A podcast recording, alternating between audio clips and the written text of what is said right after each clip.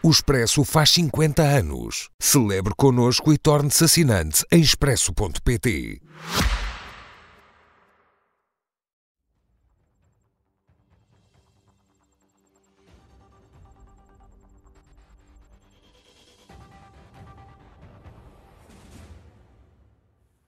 Com Pedro Delgado Alves e Miguel Morgado, meus senhores, boa noite, sejam bem-vindos. Miguel, começo por si. O Presidente da República disse esta noite que vai falar, mas uh, em tempo oportuno. Consegue compreender a manutenção deste silêncio? Ah, bem, é, apesar de tudo, isto é um, um jogo longo, não é? é? Eu sei que neste circuito mediático, 24 horas por dia, a reação que pode ser suscitada na próxima meia hora às vezes parece valer ouro. Mas, na verdade, estas lutas políticas, porque está em causa uma luta política, neste caso até uma guerra institucional aberta, tem uma certa duração. Por isso, as pessoas que acham que eh, ontem achavam que António Costa tinha sido derrotado e, entretanto, acham que António Costa é vitorioso sobre todo o país, incluindo sobre o Presidente da República, eu acho que eh, ambas as partes estavam a pecar por otimismo relativamente às suas próprias expectativas. O Presidente da República tem, a meu ver, o tempo do seu lado. Porquê? Porque este governo já não existe. Este governo está em decomposição.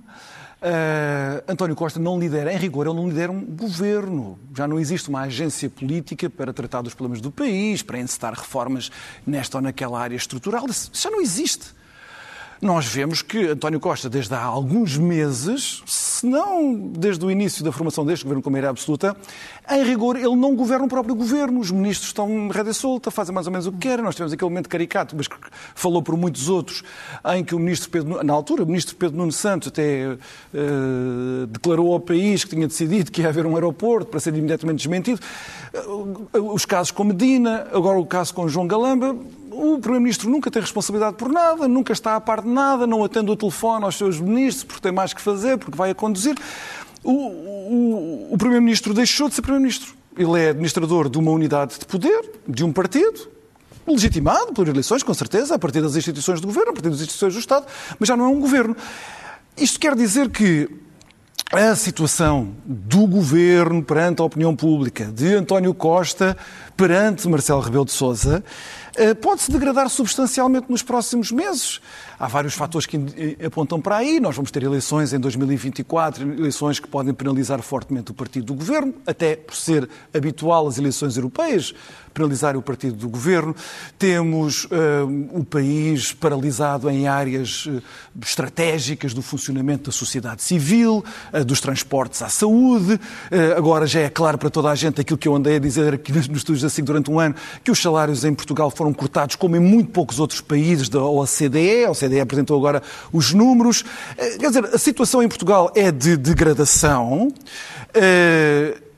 Os sinais que nos chegam, por exemplo, de, de, das tendências económicas na América do Norte e na Europa indicam que nós vamos ter um resto de 2023 pior do que o primeiro trimestre, que foi melhor do que se antecipava na Europa como um todo, e em Portugal também, mas o, o, resto do, do, ano não será tão fácil, apesar de irmos ter um, um, ano turístico fabuloso, que foi o que nos aguentou no, na segunda metade do ano 2022 e está-nos a aguentar ainda no ano 2023. Mas quer dizer, Marcelo Rebelo de Sousa tem o tempo a seu favor. Eu acho que é excessivamente otimista. A claque socialista, que ficou entusiasmadíssima com aquela conferência de imprensa que eu achei atroz do primeiro Primeiro-Ministro, uh, mas, mas, eu também quero falar sobre isso depois com mais detalhe. Eu acho que é otimista da parte da claque socialista achar que Marcelo Rebelo de Sousa foi, uh, foi, uh, foi vencido. Acho que seria um erro de Marcelo Rebelo de Sousa reagir agora em retaliação à, à luz dos seus poderes constitucionais contra o Primeiro-Ministro e contra, e contra o, o, Governo. Por isso, acho que é mais racional, mais razoável uh, que Marcelo Rebelo de Sousa tenha sangue frio, e que exponha o governo perante o julgamento da opinião pública. Pedro, se Marcelo Rebelo de Sousa esperar, aguardar um desgaste do governo e dissolver depois o Parlamento, será uma chapada de luva branca para o Executivo? Usamos, uh, usamos conceitos como há bocadinho o Miguel referiu, jogo longo, guerra institucional, Mas, na verdade, nós talvez tenhamos convivido durante estes sete anos com um clima até de uh, harmonia e concertação estratégica até bastante intensa entre o Presidente da República e o Primeiro-Ministro, mais do que estaríamos habituados, e disso até o próprio Presidente da República tem por vezes sido alvo de críticas da, da sua área política. Mas, na verdade, se formos ver, aquilo que sucedeu ontem está dentro daquilo que é o quadro de normalidade institucional. É certo que o Presidente da República entendia que havia uma demissão que devia ter lugar, sabemos isso porque também fonte da Presidência da República fez chegar isso e circulou durante os dias que antecederam a reunião, o que também é uma marca, talvez própria da forma como este Presidente da República lida com os mídias, como, como, como com as interages. Nós sabemos da história constitucional, não muito recuada, mas de há alguns tempos, que outros Presidentes da República também, quando entenderam chegar, fazer chegar ao Primeiro-Ministro a ideia de que um determinado membro do Governo estaria eh, ou deveria sair, também o fizeram, mas com outro recato, com outro tipo de relacionamento institucional. Então o objetivo Portanto, aqui foi colocar o Presidente da República não, não, entre não, a espada mas, e a parede? Mas era onde eu queria ir a seguir. Ou seja, há este elemento, esta nota de muito publicamente o Presidente da República dá nota, no seu estilo, não é diferente agora. Não estou a dizer que o Presidente da República tenha feito uma coisa que não fez, por exemplo, quando foi da fugaz Secretária de Estado Carla Alves, em que ele também faz uma declaração pública muito clara que também acelerou esse processo. O Primeiro-Ministro regressou, reúne com o Ministro, reúne as informações que entendia pertinentes e, na sequência disso, a própria nota que a Presidência da República emite ontem ainda, o Primeiro-Ministro não tinha concluído a, a conferência de imprensa que seguiu às declarações, diz duas ou três coisas que são absolutamente corretas de um ponto de vista institucional. Só o Primeiro-Ministro é que pode propor ao Presidente da República a exoneração de um membro do Governo. O Primeiro-Ministro entendeu não o fazer. O Presidente da República, respeitando na lógica deste sistema que temos, porque de facto um bocadinho diferente nas formações do governo. Há aqui várias discussões na doutrina há muitos anos sobre qual é a escala que a influência que o Presidente da República tem. Eh, invocam-se, por vezes, coisas que já só vamos buscar às memórias dos Presidentes da República, mas a ideia de que uh, uh, Fernando Nogueira não foi Vice-Primeiro-Ministro porque Mário Soares o impediu, ou que Paulo Portas, num determinado momento, não Jorge foi Ministro Sampaio impôs ministros a Santana Lopes para, ou, ou que condição para não, ser Primeiro-Ministro. Ao contrário, ou seja, que, por exemplo, Paulo Portas não terá sido Ministro dos Estrangeiros num determinado momento por relação do Presidente da República. Portanto, há, há, vários, há vários elementos, vários exemplos destes, de vários Presidentes da República, aliás, de todos uh, uh, até ao momento. Portanto, até na formação do Governo isso é um bocadinho diferente. Mas mesmo neste, neste, neste, ponto, neste ponto, o que é que é um bocadinho diferente? É apenas o facto de haver esta nota que confirma que no plano institucional é assim que as coisas são, num regime, num regime semipresidencial, em que estão bem definidas as competências do Presidente e as que são as do Primeiro-Ministro, o Presidente da República, o que dá nota, ontem logo, é do seu, do seu, no fundo, aquilo que sabíamos antes por via da comunicação social, mas confirmado por essa nota da Presidência da República, que é, discorda desta opção, porque no entendimento do Presidente da República o caminho devia ser outro. O caminho devia ser outro, quanto concretamente à, à necessidade que ele entendia ou que veria de uma, de uma remodelação. A, a, discussão adicional sobre dissolução, que já que se, que se vinha tendo, que se vinha avolumando, ou até sobre ela se especulava. O próprio Presidente da República várias vezes parecia indicar, ou seja, recordava que tinha o poder constitucional, mas depois dizia que o momento não é este. Ele próprio também alimentou um bocadinho isto. E temos andado a discutir de alguma maneira um tema que, na verdade, é, não está na agenda. Não está na agenda no sentido em que, por muitas dificuldades que um governo possa atravessar num determinado momento, ter piores momentos comunicacionais, ter maiores dificuldades, ter problemas até ao nível da, da sua formação. O que é facto é que, como muitas vezes se tem recordado neste debate, se é verdade que o Presidente da República não perde nenhuma das suas faculdades e nenhum dos seus poderes, também é certo que a dissolução, especialmente num contexto de uma maioria absoluta uh, recente, nem um ano e meio tem, em que a legitimidade, apesar de tudo, é fresca e, portanto, os governos têm mandatos que devem ser levados até ao fim, têm mandatos durante os quais terão períodos negativos e períodos de impopularidade, e assim é, podem deles recuperar ou não, mas a lógica normal é que, casos, salvo casos excepcionais, e até diria uma eleição uh, europeia intercalar, ou uma eleição autárquica intercalar, intercalar que corra mal ao governo em funções, nem sequer me parece que se enquadre necessariamente nessa ideia de excepcionalidade. Tivemos um exemplo em que é o próprio Primeiro-Ministro que opta por sair, que é o caso de Guterres. Mas é o impulso dele que entendeu esta solução está esgotada, porque eh, se não fosse assim, se geraria o pânico. O, o, o, enfim, eh, ele, ele, sai para não haver pântano, ao contrário da interpretação que às vezes é dada. Mas para concluir.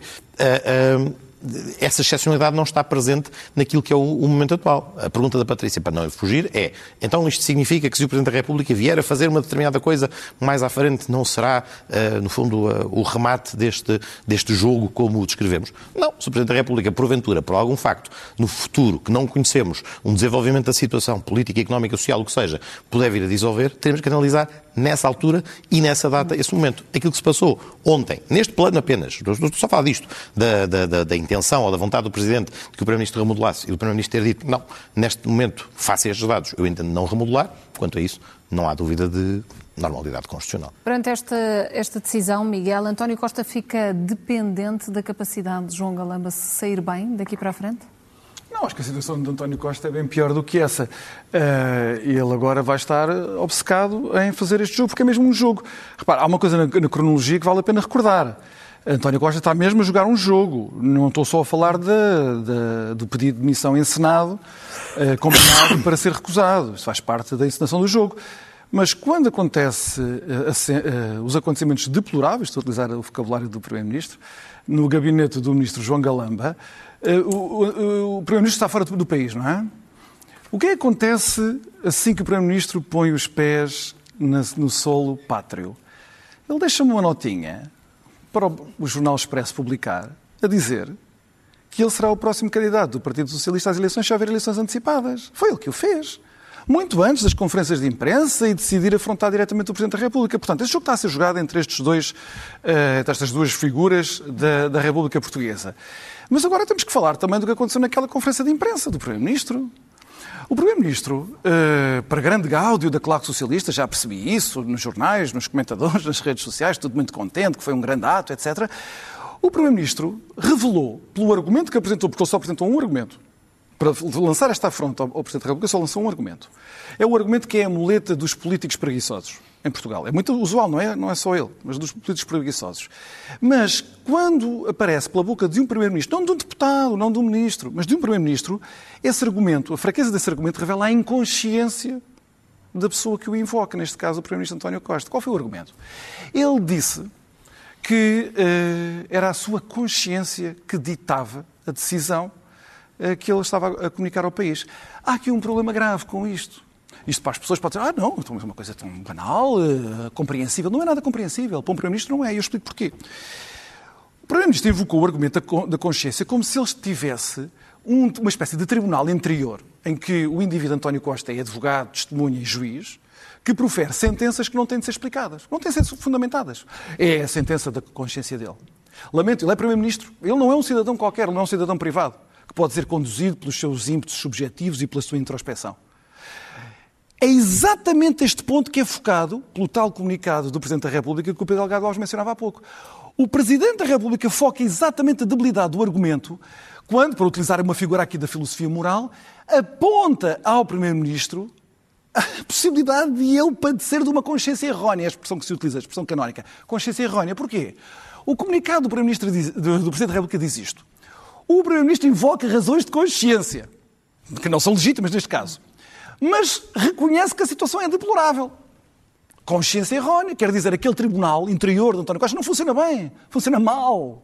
E, portanto, ele não pode basear uma decisão pública, para a qual tem de apresentar razões públicas, com base num tribunal que funciona mal. E pode-se dizer assim, não, não, mas ele diz que a situação é deplorável, mas ele imputa as culpas por essa situação deplorável ao tal assessor. Na conferência de imprensa, o Primeiro-Ministro não falou de outra pessoa que não do, do assessor. O desgraçado, o assessor era responsável por todos os males desde o início da criação. Só que há aqui outro problema. O Primeiro-Ministro não percebe que quando se é Primeiro-Ministro, o que está em causa no julgamento dele para tomar estas decisões não é imputações de culpas, não é dizer se é bom rapaz ou mau rapaz é imputar responsabilidades políticas que são objetivas, não são subjetivas. E João Galamba tem responsabilidades objetivas claras. Eu posso enunciar duas ou três. Primeiro, um assessor politicamente não existe. Um ministro, um secretário de Estado, um primeiro-ministro têm assessores. Politicamente eles são irrelevantes. São irrelevantes, não existem. Quem é responsável, o único responsável pelo funcionamento do gabinete, inclusive pelo comportamento dos seus assessores, é o ministro ou o secretário de Estado. Portanto, responsabilidade objetiva de João Galamba. Tem nada a ver agora cá com as consciências de António Costa. Mas mais, António Costa diz, lá do fundo do seu tribunal, e ele não apresenta nenhuma razão das regras de funcionamento do seu tribunal interior, que o João Galamba fez tudo bem. Há pelo menos uma coisa, há pelo menos uma coisa, já para não mencionar as outras, dele ser corresponsável com Fernando Medina pelo despedimento da CEO da TAP, que vai lesar gravemente o Estado, mas independentemente disso, na conferência de imprensa de João Galamba, da dele, de João Galamba, sobre a qual o Primeiro-Ministro estava a pronunciar, e que descredibilizou completamente o ministro. O ministro não tem nenhumas condições de continuar, claro que não tem.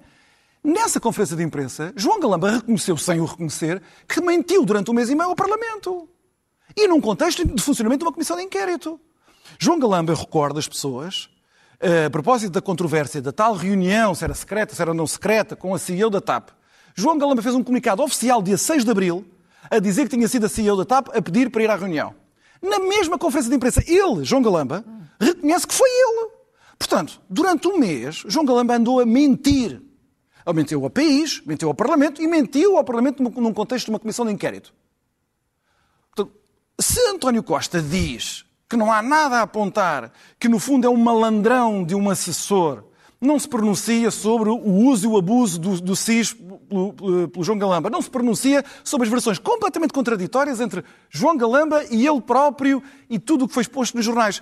E ele acha, ah, a minha consciência dita que João Galamba, este ministro, que na verdade eu não tenho um substituto para ele, para ele porque eu acabei de o pôr aqui porque Pedro Nuno Santos foi embora e eu agora não tenho envergadura política, não tenho capacidade de, dois ou três meses depois, há, nas vésperas de uma privatização, com o sistema de transportes num caos em Portugal, ir arranjar outro ministro das infraestruturas. Eu não estou preparado para aceitar essa confissão de incompetência da minha parte, da incompetência do ministro, e, portanto, o que eu vou fazer é uma guerra ao Presidente da República.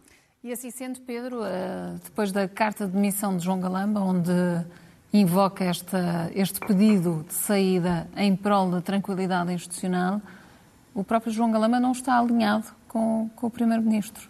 Vejamos, não é propriamente uma questão de alinhamento ou não. Ou seja, o Miguel há bocadinho fez uma referência à encenação, esta ideia de que há uma relação de uma coisa. Foram feitas que, várias que era, referências: que era, teatro, desequilíbrio, várias, encenação. É, várias em, em, qual das dimensões ou, é várias dessas referências. Em primeiro lugar, obviamente, se há uma formalização de uma demissão, ela traduz-se numa carta, traduz-se num documento em que essas razões são apresentadas. E é isso que agora, aliás, é a base da, da pergunta que me é feita agora. O entendimento do Primeiro-Ministro é diferente. O entendimento do próprio é de que, enfim, obviamente, não estando a reconhecer que deveria sair, no, por razões destas de responsabilização direta por um ato praticado, dá nota de algo que muitas vezes está na base de responsabilidade objetiva. Aliás, aqui neste programa já temos discutido várias vezes qual é o grau de, eh, de como é que se constrói este nexo, ou seja, a pessoa que está de turno muitas vezes assume responsabilidade objetiva por casos que não têm a ver consigo, às vezes tem a ver com matérias que estão sob a sua área de governação e que também, independentemente dessa prática do ato, e aqui muito concretamente, da perspectiva do Ministro, o que ele dá nota nesse, nesse pedido de demissão, é de que a necessária tranquilidade institucional seria melhor servida com a sua saída.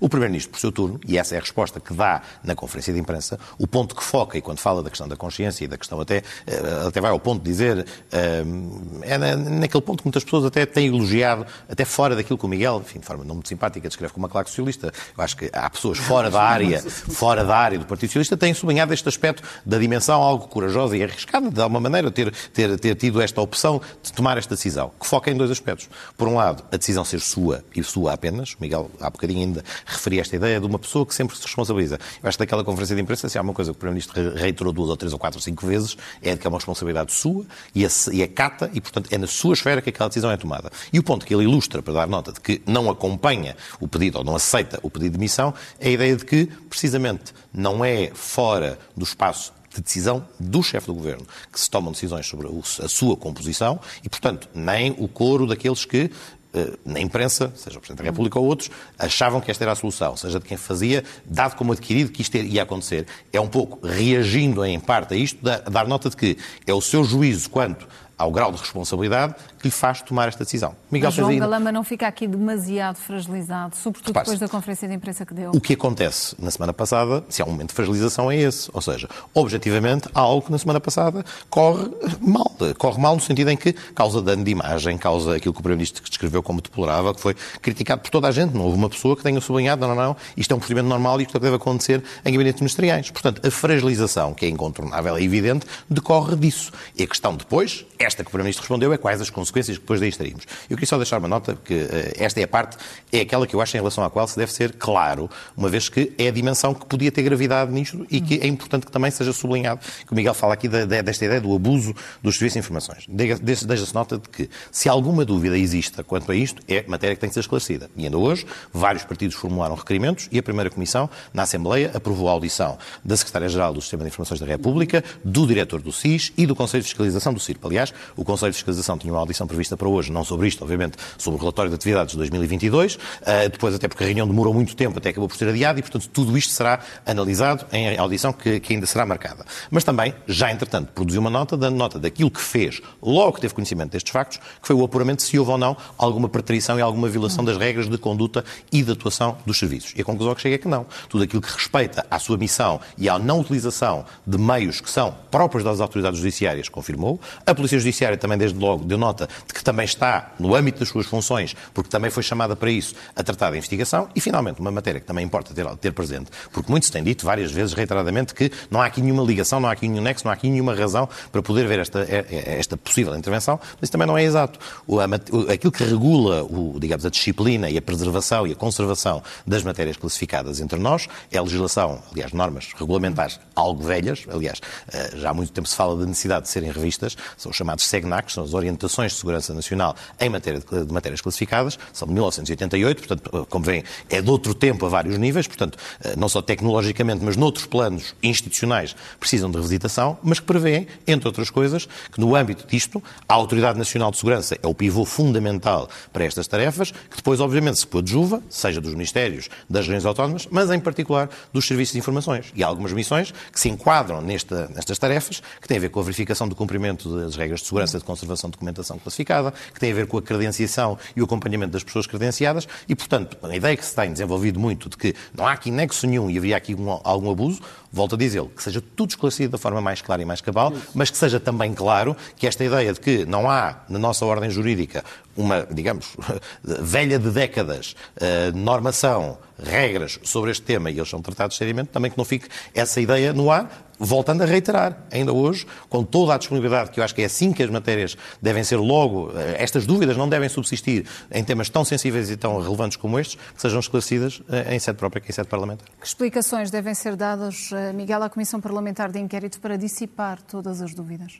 Bem, a Comissão, a Comissão Parlamentar de Inquérito ainda agora está a começar. Eu tenho dito aqui várias vezes, a propósito do assunto TAP, porque o assunto TAP não desaparece, não é? Da atualidade política, que a TAP é, e volto, vou, vou utilizar uma expressão que já utilizei aqui, é uma grande mentira desde o início. Desde o início, que é uma grande mentira. É uma grande mentira as razões da reversão da privatização, é uma grande mentira as razões da gestão, já com a participação maioritária do Estado, a infernizar a vida ao privado, expulsando alguém que tinha uma visão estratégica para a empresa, intoxicando a opinião pública. E este novo ministro, João Galamba, estava também a, a preparar a sua operaçãozinha de intoxicação da, da, opinião pública contra a privatização que tinha sido feita em 2015.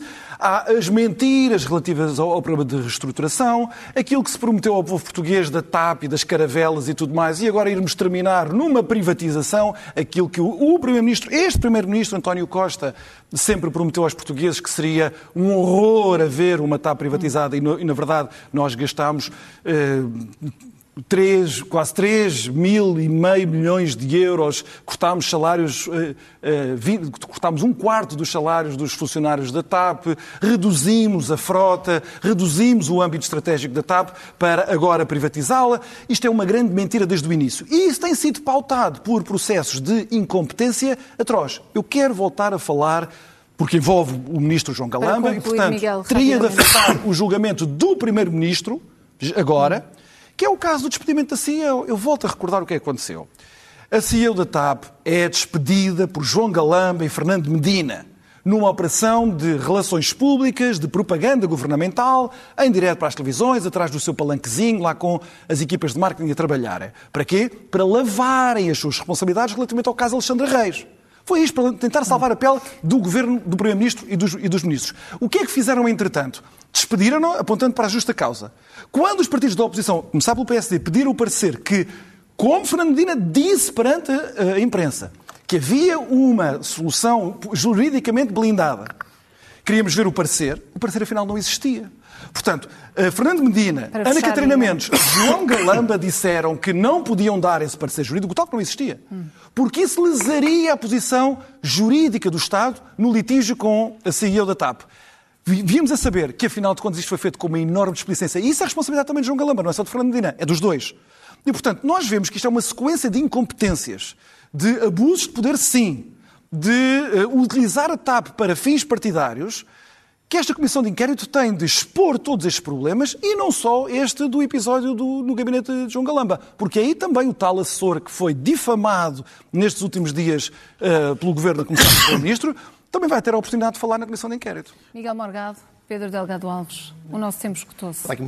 Se conseguir uma frase, eu ainda admito esse tempo. Mais do que isso não dá. Uh, só sublinhar aqui a narrativa intermitente do Miguel, que se esquece de referir a privatização acelerada em 2015, se esquece de referir a pandemia, que se esquece de referir os planos de estrukturação e se esquece de referir até o facto que a empresa tenha dado lucro este ano, que é um fator que também não deve desaparecer da balança. sobre isso Uma coisa é certa. Foi um parágrafo, o facto de discutirmos estes assuntos desvia-nos e teremos a oportunidade de regressar a isto, porque ainda não tivemos esta possibilidade, desvia-nos de fazer outras discussões importantes, designadamente olharmos para o crescimento da economia, que em termos de homólogos, que em termos de, que em termos de cadeia e em termos da Europa foi o melhor que se Mas tu apresentou. sabes que eu quis falar sobre Bem sei, bem sei, bem sei. Mas o meu ponto é só, era só para sublinhar que um dos danos, precisamente, de estarmos absorvidos neste tema e, por exemplo, retomar o tema do parecer que já foi esclarecido cabalmente, que podendo não haver um parecer, toda a documentação jurídica de preparação foi remetida. Portanto, elementos que as últimas semanas desmentiram tornam de facto difícil concluir o debate. Pedro Mas, Delgado eh, eh, eh, Miguel. Morgado. foi, foi- foi um parágrafo inteiro, Foi mas um parágrafo. talvez foi, foi uma, uma Boa noite reposição de equilíbrio. obrigada e até para a semana.